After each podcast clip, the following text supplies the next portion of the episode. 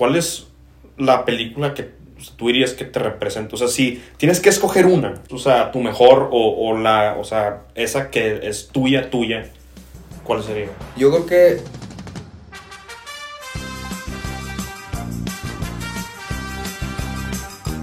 ¿Cómo estamos amigos? Bienvenidos a Compas Podcast otra vez. Adrián, faltaste otro día, ya regresa mañana y va a estar en el siguiente episodio. Pero bueno, nuestro siguiente invitado es un cinematógrafo, editor y muchas cosas más. Damas y caballeros, denle una bienvenida a Memo Maldonado. ¿Cómo está? Bien, bien, bien. ¿Cómo andamos? ¿Qué onda, qué onda? ¿Qué onda, güey? ¿De, Pues ¿de todo dónde bien. vienes o qué? Pues, como, de- o sea, ¿dónde soy? O- No, no, de tipo, Ah, ahorita. hace rato, ajá. Pues de... Estoy, ahorita estoy editando un video, de hecho. Está editando. Mm. Como hoy son puras clases sincrónicas.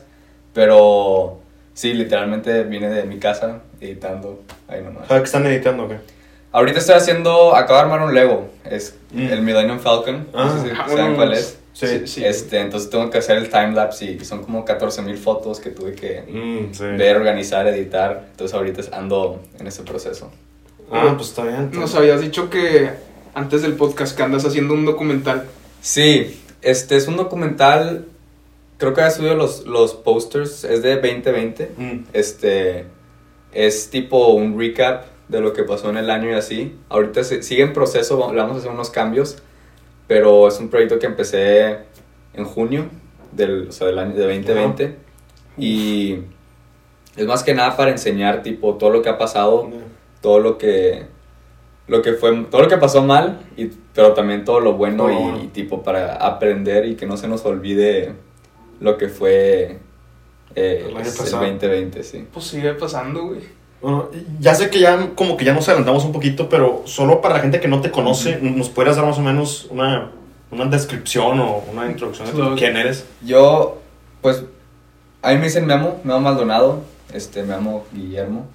Eh, si me preguntan quién soy o, o lo que me preguntan también es qué me gusta hacer es pues a mí que más que nada aprender. Y de ahí salió la pasión de hacer videos. Empezó como videos así pues chistosos. Me gusta la robótica entonces grababa haciendo robótica los legos Mm. grabando gra- stop motion pero como que esa pasión creció y pues descubrí los programas de edición porque antes era antes ni ni editaba o sea grababa un video y así como como lo grabé así era pero sí, o sea, eh, a mí me gusta hacer videos, me gusta hacer películas, este, escribir películas y así.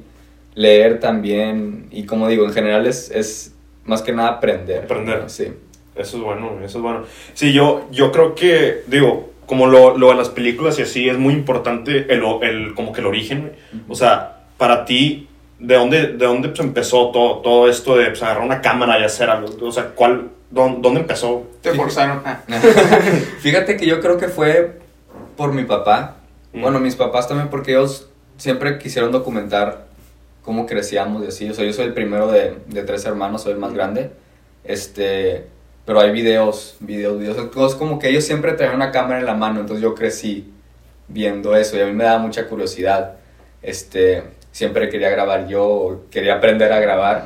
Este, como que me fascinaba esa parte de, de como que poder documentar, o sea, sí, poder documentarlo y, y poder verlo otra vez. Y siempre pedí una cámara y, y luego una Navidad me la dieron y luego la rompí, la rompí Lolo. ¿Por qué? Porque querían hacer unas tomas bien locas, creo que fue con un Hot Wheels. Entonces la puse Mm. en medio de la, de la pista y dije, si el carro le da la cámara, se va a ver bien chido. Y Ah, yo, pues yo- le, le di al yo, lente. yo pensé que la rompiste por frustración o por... No, no, no. porque- Dándose una toma padre. pero, o sea, tus papás hacían eso de grabarlo, pero tú le diste un giro más como que cinemático. Pues sí, como que yo, o sea, ellos nos grababan a nosotros, ¿verdad? Pero luego yo he encontrado videos míos donde ya al momento de yo agarrar la cámara me ponía a jugar con los juguetes, creando historias y así. Entonces, como que nunca fue para grabar, grabarme a mí ni grabar lo que yo hacía, sino, o sea, grabar a- algo más. Este, luego te digo que ya después salió eso, digo, que me dio la primera cámara, pude experimentar. Y luego también cuando me dio el iPod y me- luego me compré un iPad así. Pero eso fue cuando tenía Tenía como 10 años, creo. Pero también me fascinaba que el iPad podía, podía grabar, ¿no? Y tenía todas las aplicaciones de, de edición en la primera. Bueno, antes yo editaba en, en Windows Movie Maker, en, en la Compu Lab Mm. gratis. Este, hacía stop motions de Legos, entonces ahí me prestaban la cam, porque como rompí la, la, la mía. Mis papás tenían, tenían esa, entonces empezó con Legos, pero te digo que empezó así, como que ver a mis papás de la cámara, y pues fue con práctica, descubriendo nuevas técnicas, nuevas aplicaciones, y pues obvio mejorando el equipo que ya fue creciendo, creciendo la pasión a lo que, a lo que es ahorita. Y luego ya subiendo a YouTube, que eso, eso como que antes de subir a YouTube, como que nadie conoce las cosas que haces. O bueno, sí, tus familiares y tus amigos, pero siento que YouTube ya te expone más a gente que, que se pregunta, ah, ¿quién es Memo Maldonado? Ah, es él. Ve tus videos y dice de que es el cinematógrafo, el director de cine, entre, entre comillas o no. Pues sí, digo, al, al principio la verdad es que yo hacía videos no, no para subirlos, o sea, había veces No. que hacía un video y, y pues que yo era el único en, de verlo así, toda la historia y pues ya. Te digo, pe- ahí es cuando la verdad me doy cuenta que sí salió de pasión eso, o sea, no, Mm. no lo hacía por los demás, sino por, por, yo, por yo querer hacerlo. Pero sí me acuerdo otra vez, un tío me enseñó YouTube, yo no sabía que era YouTube. Y cuando me lo enseñó, pues es un, todo un mundo, ¿verdad? Este, y dije, pues yo quiero subir a YouTube. Y de, hecho tenía otro canal antes, The Memotech se llamaba. Mm. Este, están todo en privado, no se preocupen. Es, un- es, es una señal mala eso. Mi eh, fase experimental.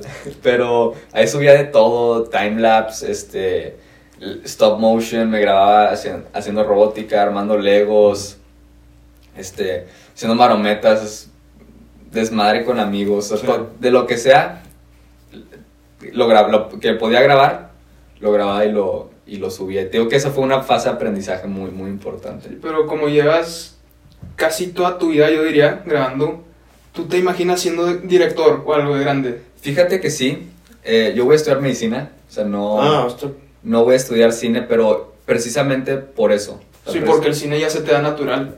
No, no sé, sí, o sea, es algo que ya no, no veo, primero que nada es una pasión, y es algo que yo creo que es de las pocas cosas, si no la única, que yo controlo, ¿no? O sea, es- o sea Sí. yo puedo decir, yo creo que lo, muchas dicen de que sí, tener la libertad de poder decir sí, pero yo creo que lo importante es también poder decir no. O sea, yo poder limitarme y poder... Porque si, si estudio cine y, y pues al final de cuentas sería vivir de eso, ¿no? Vivir de toda- todas esas decisiones y, y todos esos procesos.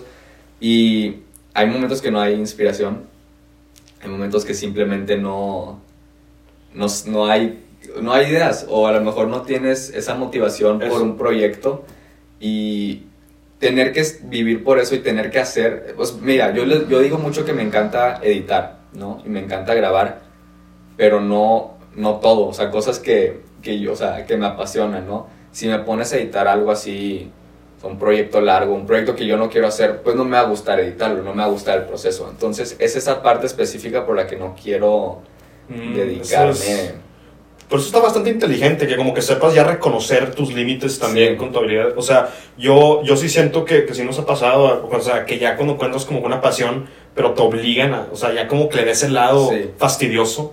Sí. Lo que tú- pero la medicina, o sea, también, digo, o sea, estudiar medicina, eso ya es como que, o sea, le vas a meter tiempo ahí, ¿no? O Sí, sea, pero te digo que regresa también a, a la pasión de aprender, ¿no? Mm, Vas a Sí, sac- de- sacrificar tu alma, güey, tu todo.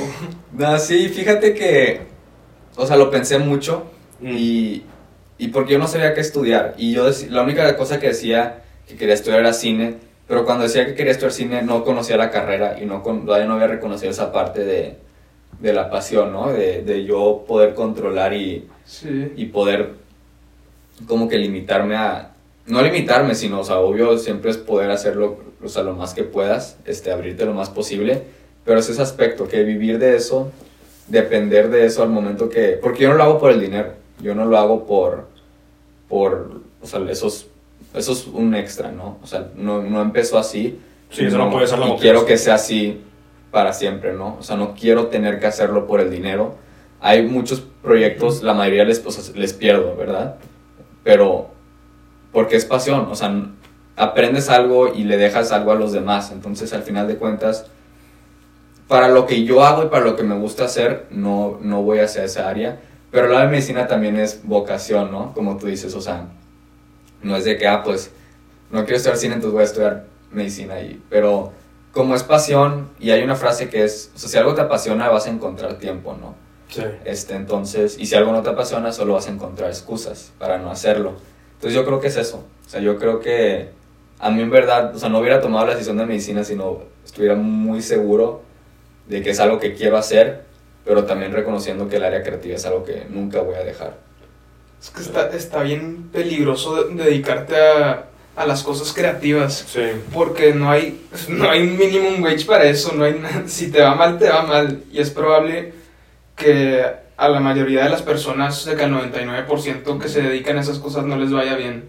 Sí, yo creo que porque es un área, pues es arte, al final de cuentas, el arte es subjetiva, si te gusta algo es, o sea, hay pel- como si hablamos de películas, o sea, hay películas que le encantan a la gente, hay películas que no le gustan a la gente, y hay películas, digo, obras de arte, de pinturas, esculturas que, te digo, tú la ves y no entiendes, alguien la ve, y si la entiende o entienden cosas diferentes, y yo creo que depender de eso, o sea, es muy, muy arriesgado a... Tu salario es subjetivo.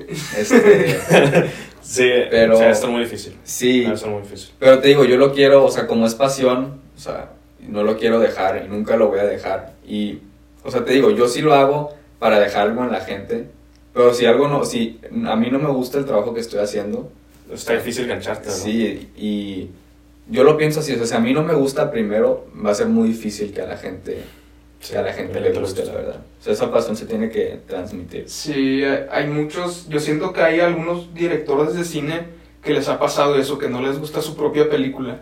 Sí, porque pues específicamente en el área de cine, no estoy diciendo, no estoy generalizando ni nada, pero pues sí está el lado ejecutivo, ¿no? El lado de la industria, hacer, Claro. tener que hacer dinero.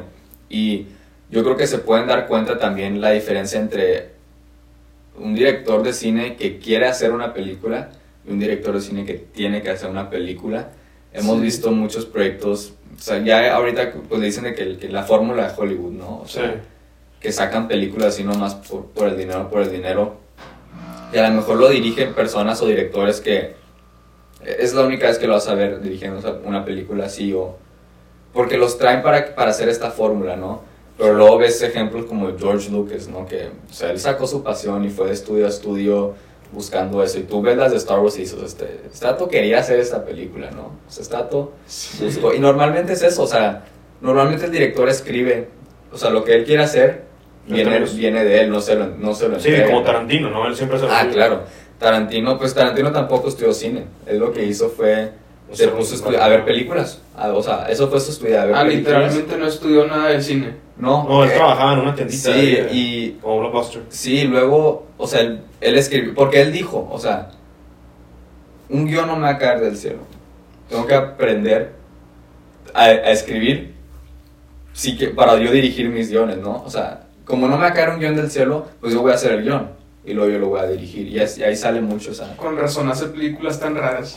no, o sea, están chidas, pero están muy raras. Sí, pero te digo que es, es esa cosa experimental de no seguir una fórmula donde nacen, nace lo padre, la verdad. Y, pero también tienes a otros como tipo Steven Spielberg que, que también como que adaptaron y, o sea, Ujú. con historias, ¿no?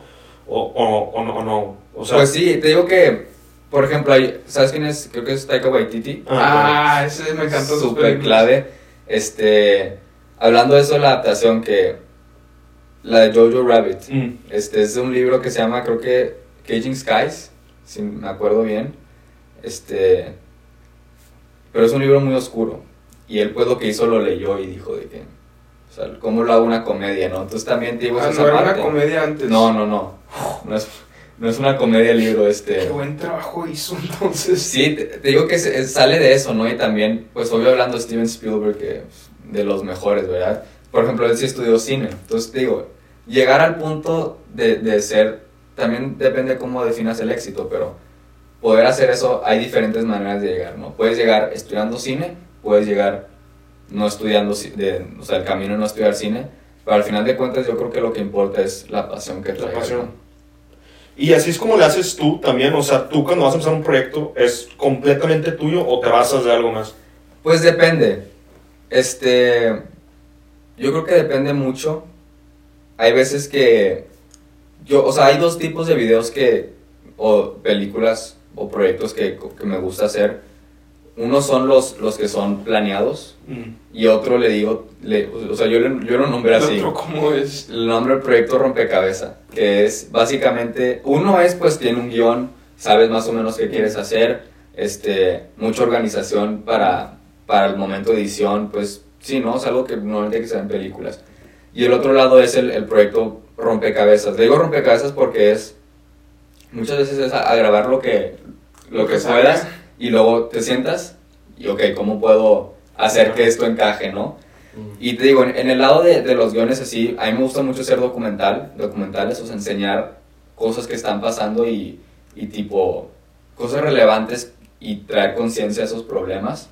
Este, me gusta tipo contar historias, o sea, una historia de alguien, una historia de algo que esté pasando, y pues ahí sí, pues saca la inspiración del evento, ¿no? Mm. Este, hice uno del 9, del 9 de marzo. Sí, Ah, sí, ese lo vi. Y te digo que es, o sea, ya teníamos el evento ya documentar, o sea, tenemos que tener las opiniones de lo que está pasando, todo lo que ha pasado, para ense- tipo, también enseñarle a la gente.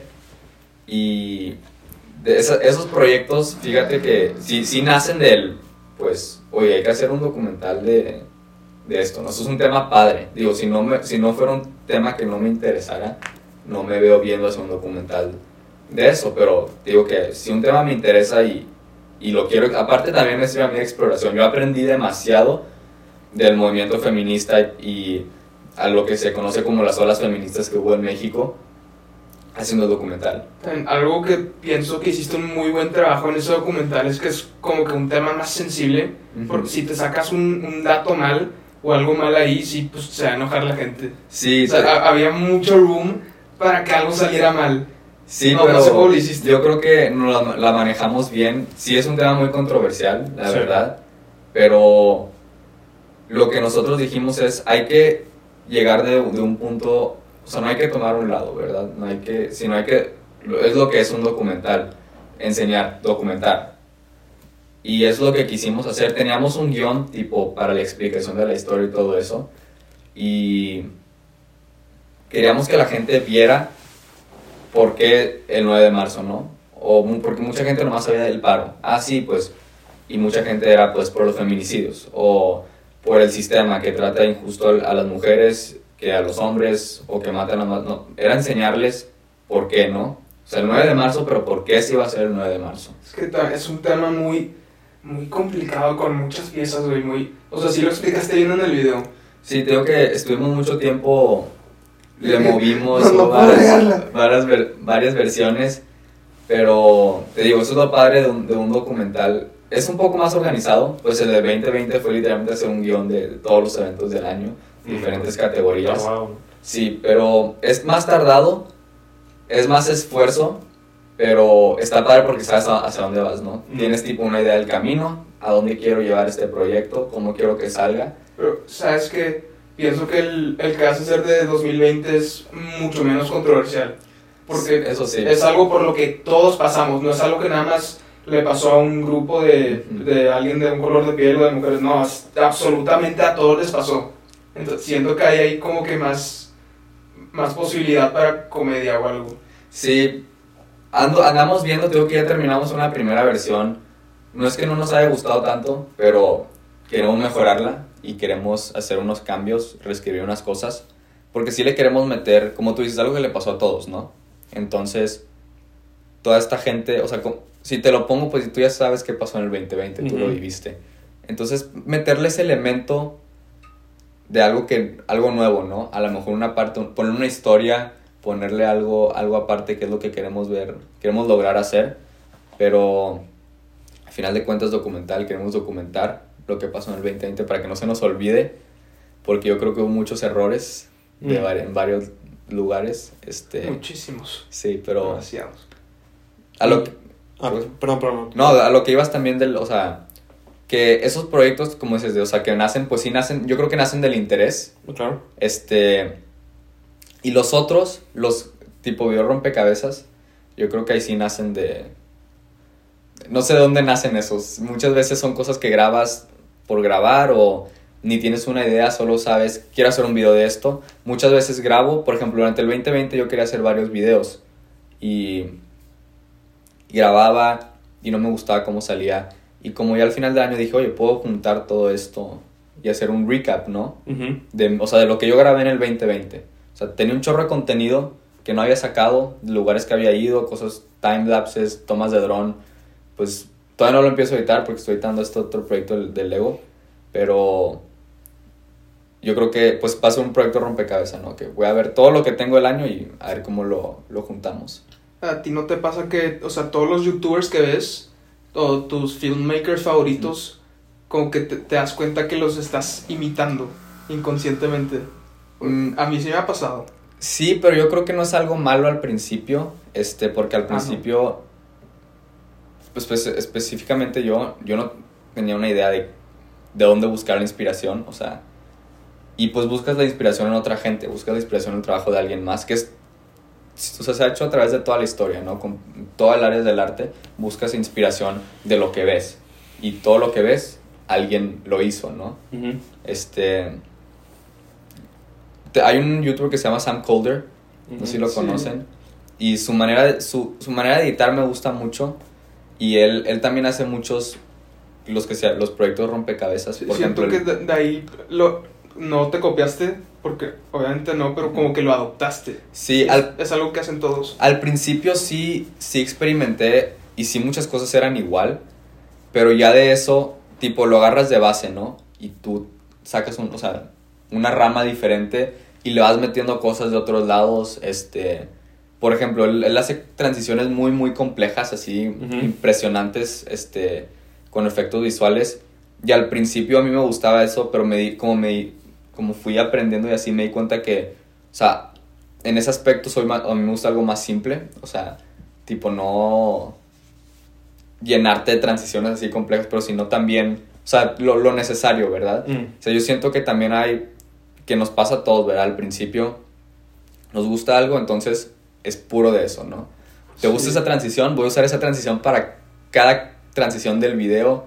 Este, es saber cuándo usarlo, pero yo creo que sí, o sea, la inspiración sí viene de muchos lados, pero ya de esa inspiración tú vas construyendo Es que tu, tu Sí, a mí imagen. lo que se me hizo muy interesante que dijiste hace poquito, bueno, cuando hiciste lo de, lo de 9 de marzo. Ujú. O sea, cuando tú hablas de lo de documentar y así, o sea, mientras estaba pasando 9 de marzo, tú estabas pensando en, de- déjame documento esto, o sea, tú estás pensando en, en el elemento narrativo o darle un tipo de... Pues fíjate que eran, cuando me llegó la idea fueron como dos semanas antes, estaba en, la- en mi clase de biología, todavía era presencial, Mm. este, Ah. y la maestra estaba hablando, ¿no? De- Sí. y como que no me había dado cuenta porque mencionaba que, porque ella es doctora, y empezó, ¿no? Pues, o sea, ya muchas clínicas y el hospital universitario están diciendo que, que no van a ir mujeres, o sea, ese día, y, y eso me impactó, y dije, o sea, esto va a ser un evento importante.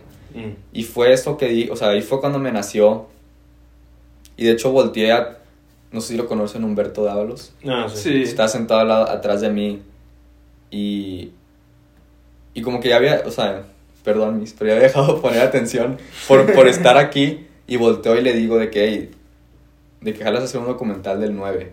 Era de que, hoy está buena la idea. Y nos pasamos Bayo ahí haciendo tipo un esquema del- de, la de la estructura general.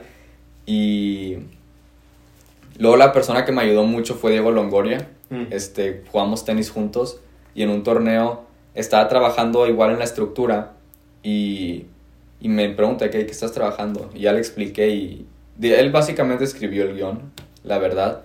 Este, ahorita ya me, me ayuda mucho en, en mis proyectos, es mi direc- asistente director, así salen los, en los créditos, pero este, fue, fue eso, ¿no? Fue esa parte de...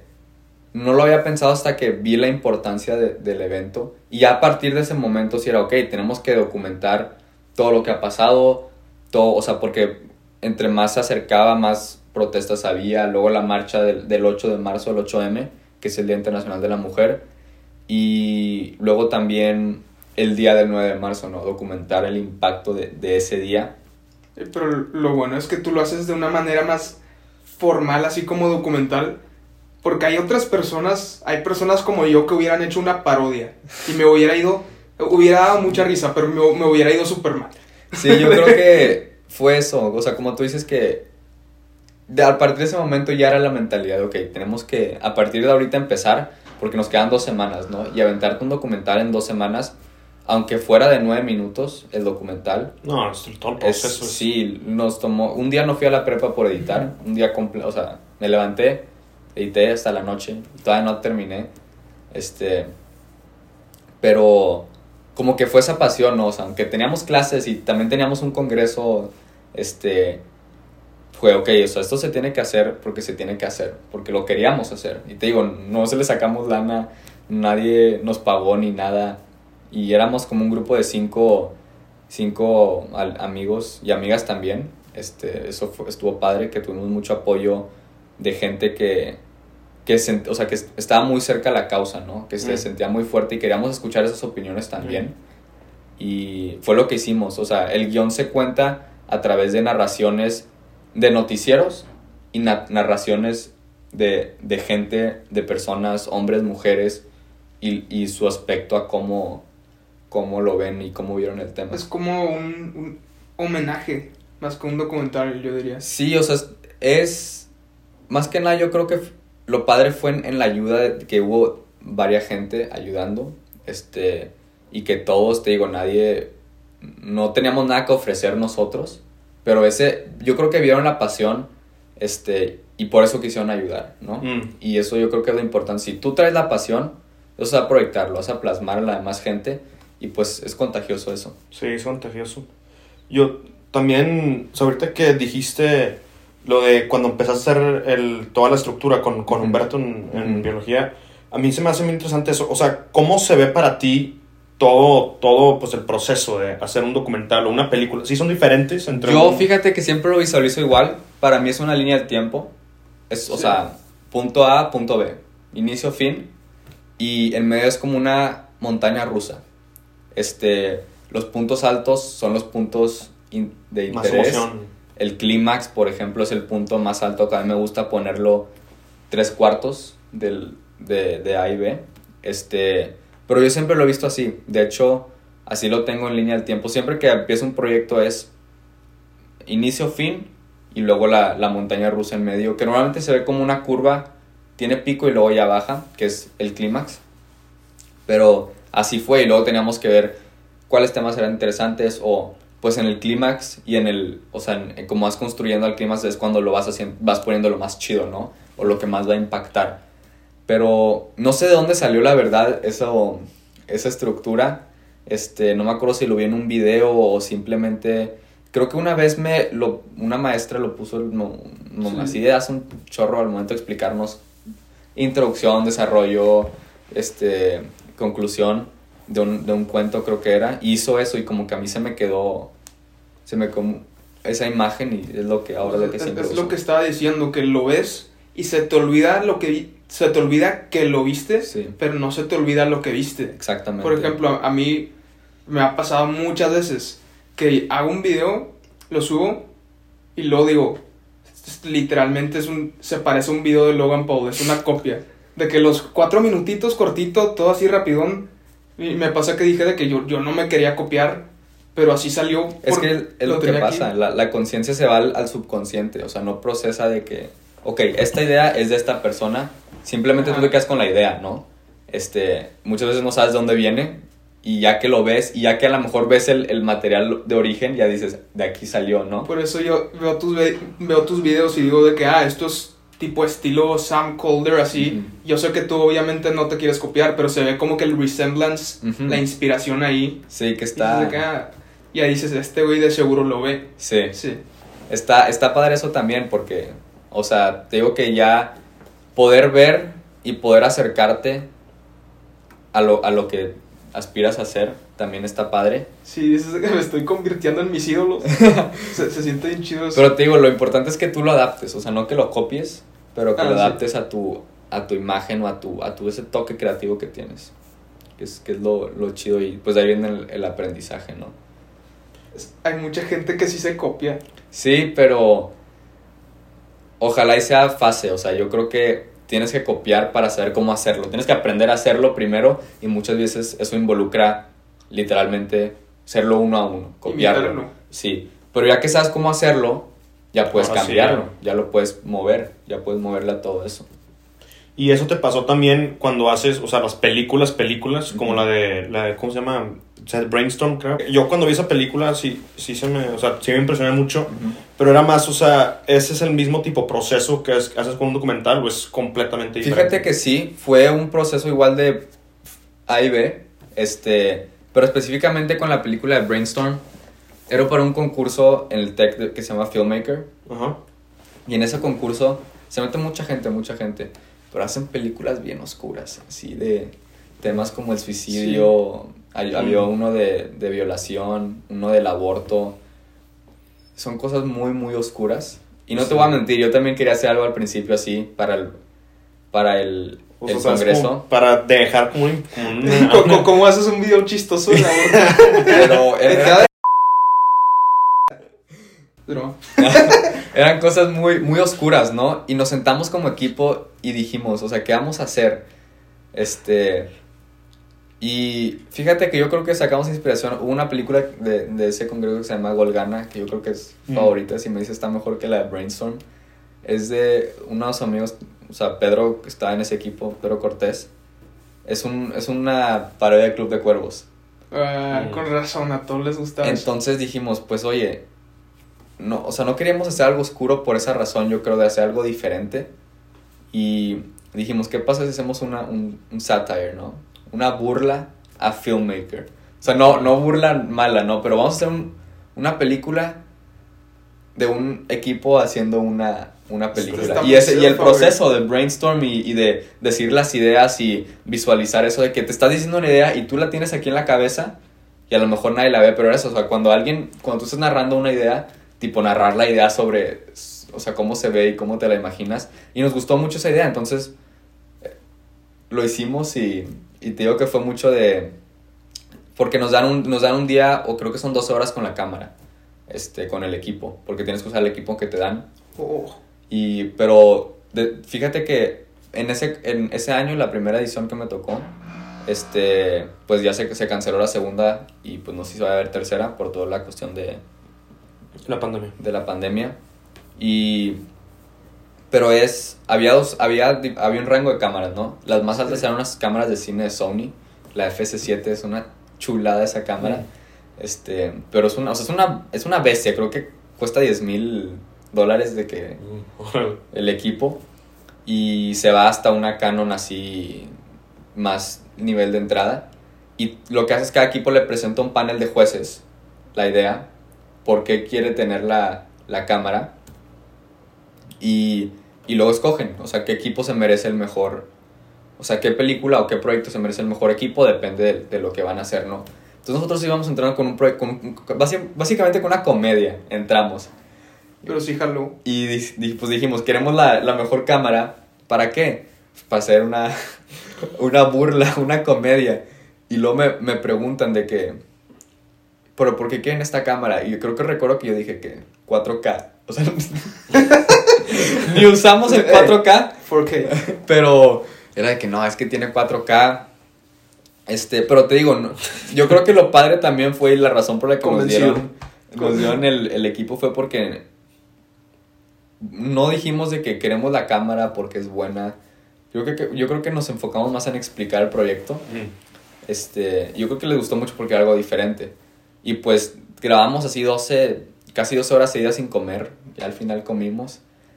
Y teníamos una estructura muy, muy vaga, yo creo, para lo que me gusta hacer. Pero digo, es, es el, el, el proyecto en, en un día, casi, casi. Entonces fue esa parte que, que yo creo que, o sea, si, las, si me das más tiempo, o sea, si nos hubieras dado más tiempo, yo creo que hubiéramos hecho cosas diferentes, a lo mejor un poco más larga o, o ideas diferentes, pero digo, teníamos 12 horas para grabarlo y como un día para crear la idea. Como quiera, yo creo que esa es la mejor película que has hecho. Es, yo creo que es mi- de mi favorita por, por la experiencia que hubo, Mm. que sufrimos para hacer esa película, pero, pero salió y creo que nos, o sea, fue un sábado que grabamos y luego el lunes editamos porque hubo puente y fueron 14 horas de edición seguidas. Eh, Yo siento Seguidas. que.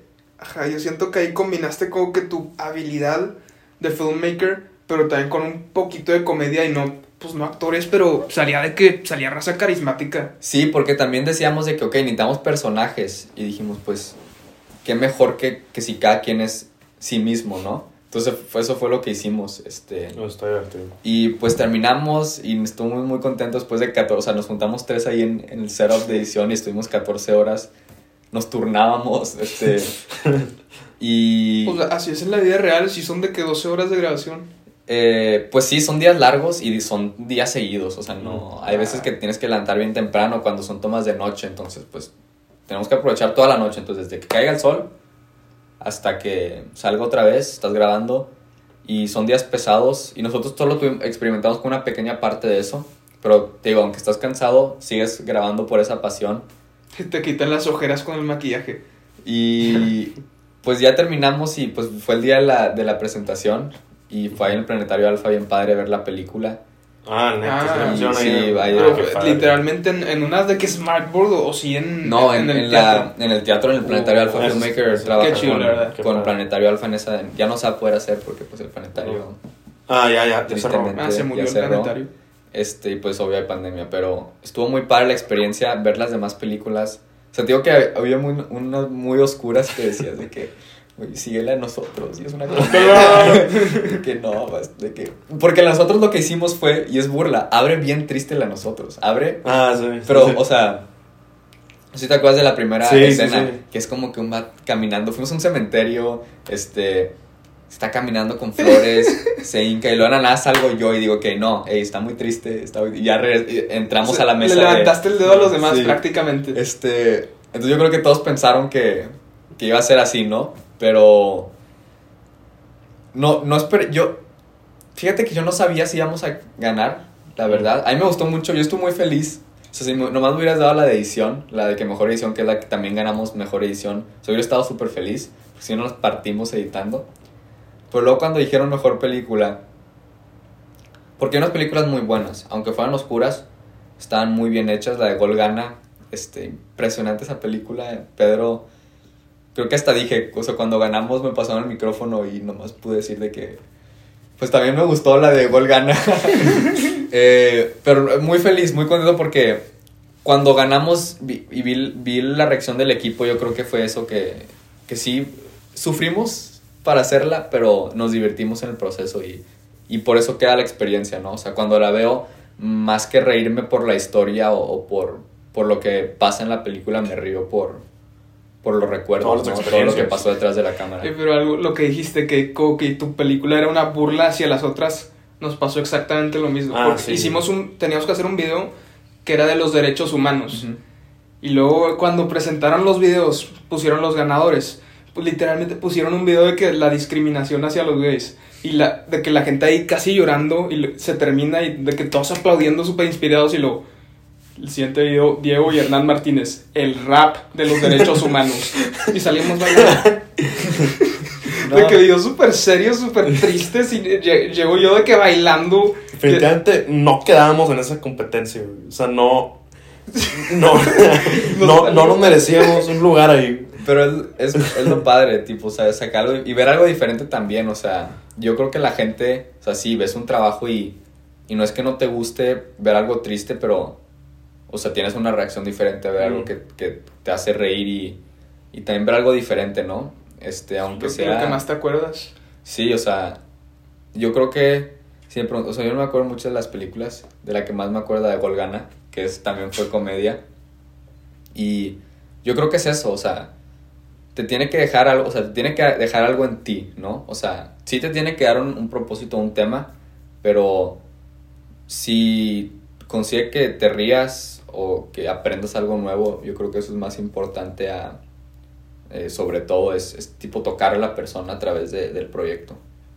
¿Tú, ¿Tú cuál dirías que es, que es, o sea, tu proyecto o una película o nada más cualquier de, o sea, de las que has hecho? ¿Cuál es la película que tú dirías que te representa? O sea, si tienes que escoger una Una, para que es, o sea, tu mejor o, o la, o sea, esa que es tuya, tuya, ¿cuál sería? yo creo que te tendría dos respuestas. La primera sería la última, o sea, la última que he hecho.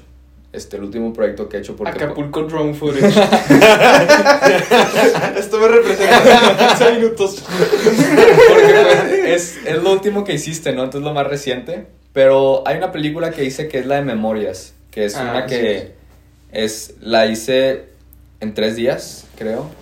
Y la, fue, la hice para subirla al Festival de Monterrey, el Festival Internacional de, de Cine aquí de Monterrey. Y no esperaba que quedara, la verdad. O sea, yo lo hice, tío, salió de pasión y luego vi que la podía subir. Y es una película que yo creo que experimento con eso, pues, de las memorias, ¿no? Este, poco antes de eso, había, mi papá había encontrado unos rollos de 8 milímetros de cuando él y sus hermanos están niños, así niñitos, y pues de- que grabaron mis abuelos, y ver eso y decir de que, o sea, son, pues sí, son memorias, ¿no? Que quieras o no, son memorias que puedes repetir y con el tiempo las memorias se van este, haciendo borrosas, se te van olvidando, pero tener esa parte de poder grabar, yo creo que es otra cosa la que me fascina de grabar, es, es, es permanente, o sea, ya, eso va a estar para siempre, se, se te olvida, lo ves y te acuerdas perfectamente cómo olía, cómo estaba el sol, qué sentías tú en ese momento, porque al final de cosas son las memorias, las memorias son sentimientos, y yo creo que es la, más, la que más me representa porque también habla un poco del tiempo, que es un, es un tema que a mí me gusta experimentar mucho con él. Este, y yo, hay una frase que, que pongo ahí, y hasta le puse en texto, es, el tiempo es peligroso, porque yo creo que hay mucha gente que vive, vive en el pasado, vive Mm, en lo que hizo mal, vive en lo que, en lo que pudo haber hecho, y también hay gente que vive en el futuro, en la ilusión. viven en lo que quieres ser y no es que eh, no, que no es que sea pérdida de tiempo, hay momentos que tienes que parar y reflexionar a ver qué hice malo o qué hice bien. Pero todo en exceso es malo y es esa parte que está hablando de las memorias, o sea, tú lo debes de tener como base el aprendizaje, ¿no? Y si tienes que voltear a ver atrás, pero como, como les está diciendo, tienes que voltear a ver atrás a ver cómo has progresado, ¿no? O sea, así estaba antes, ahora estoy así y he mejorado, pero hay gente que vive, hay, hay gente que vive atrás, hay gente que va 10, 3 años atrás, 5 años atrás, sigue en una decisión que tomó mal, sigue pensando en lo que pudo haber hecho, en lo que no hizo, o sea, eso ya, eso ya pasó, la verdad. Yo creo que ese proyecto es el que más me representa porque, na- o sea, nació de, de aquí, o sea, de, Es el que más has querido hacer. Sí, dirías. es, yo creo que es el proyecto que más quiero y no, no lo acabé, o sea, lo dejé incompleto porque puse al final continuará. Y si me preguntas a mí qué sigue, no sé. Yo creo que tengo- nah, no te hagas, nada flojera. yo creo que sí, tenía que subirlo al siguiente día y ya. De que, ¿por, ¿Por qué dura tan poquito este video? Es que mi vida no ha terminado. Es, nada, me dio hueva. Este, porque falta y falta No, sí, es cierto. Y creo que antes de eso puse, puse un mensaje, puse para yo de un futuro, puse nunca dejes de crear. Y todavía hasta este día la veo y, y veo ese mensaje y digo de que, o sea, Te salen lagrimitas.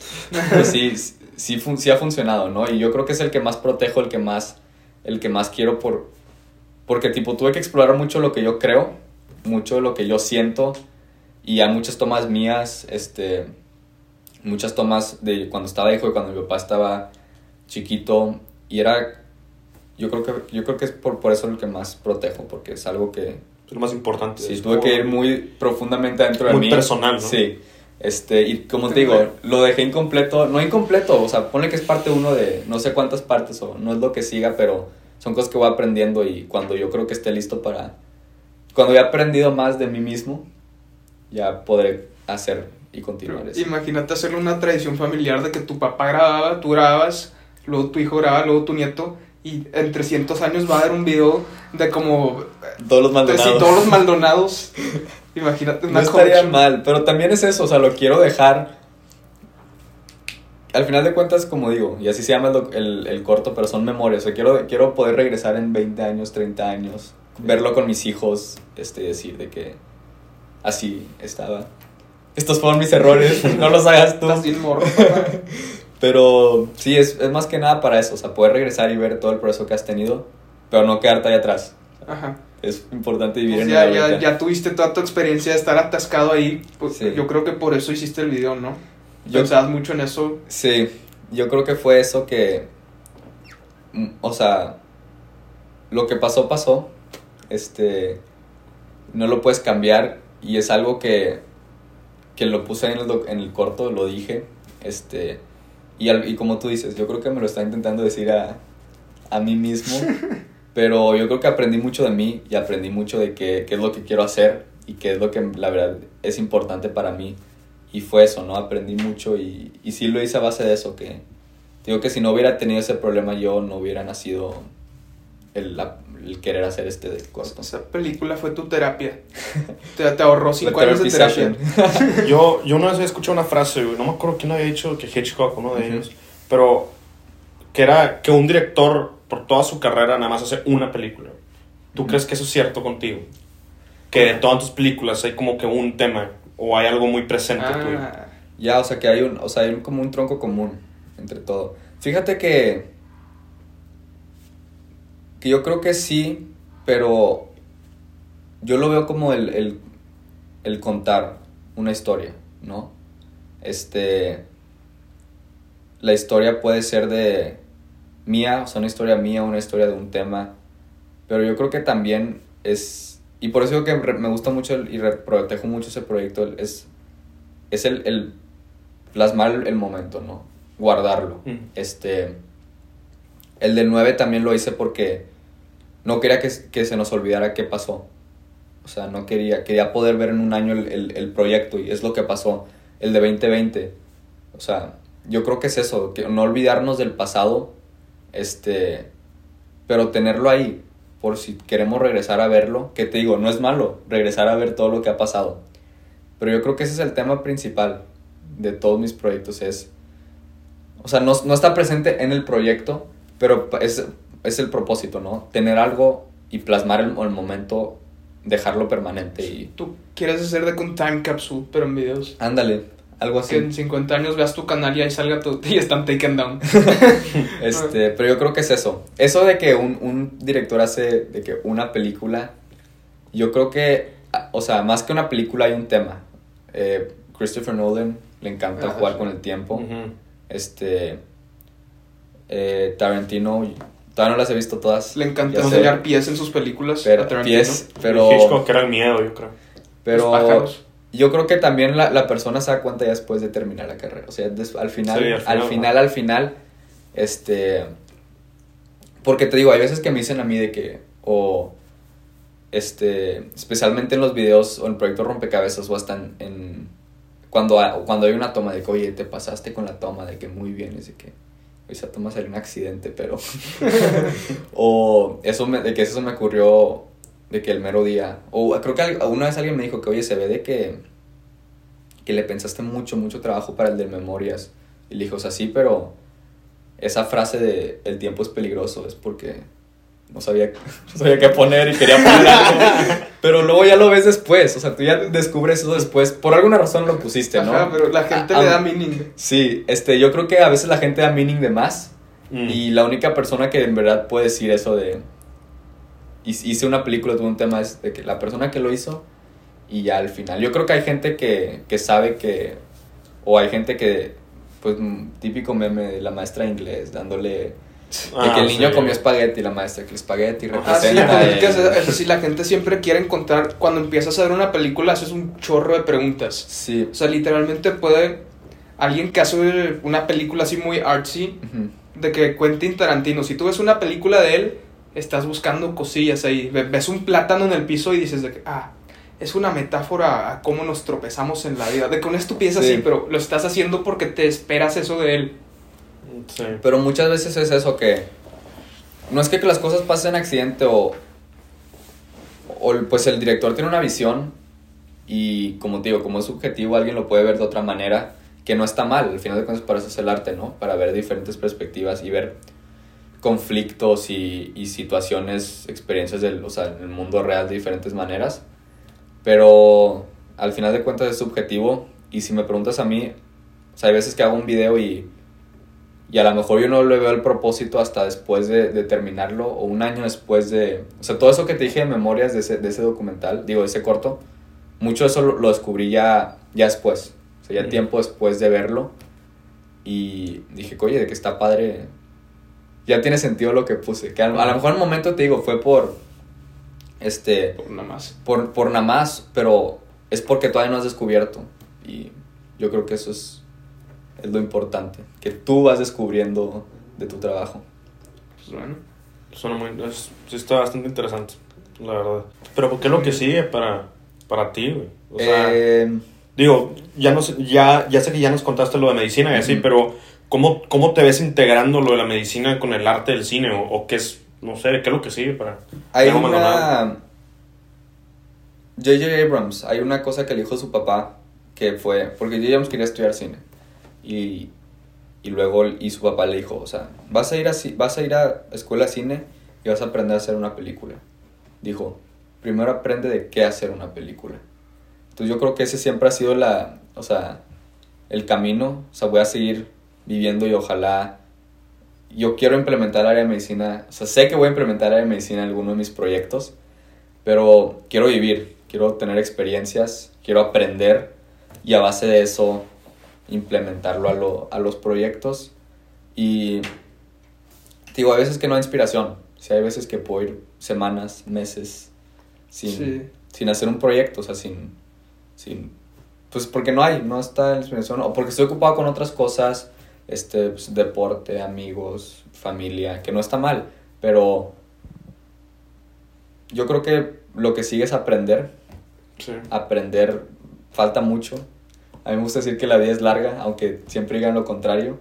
Este, pero si me preguntas de que para ti qué sigue, aprender. Obvio tengo metas.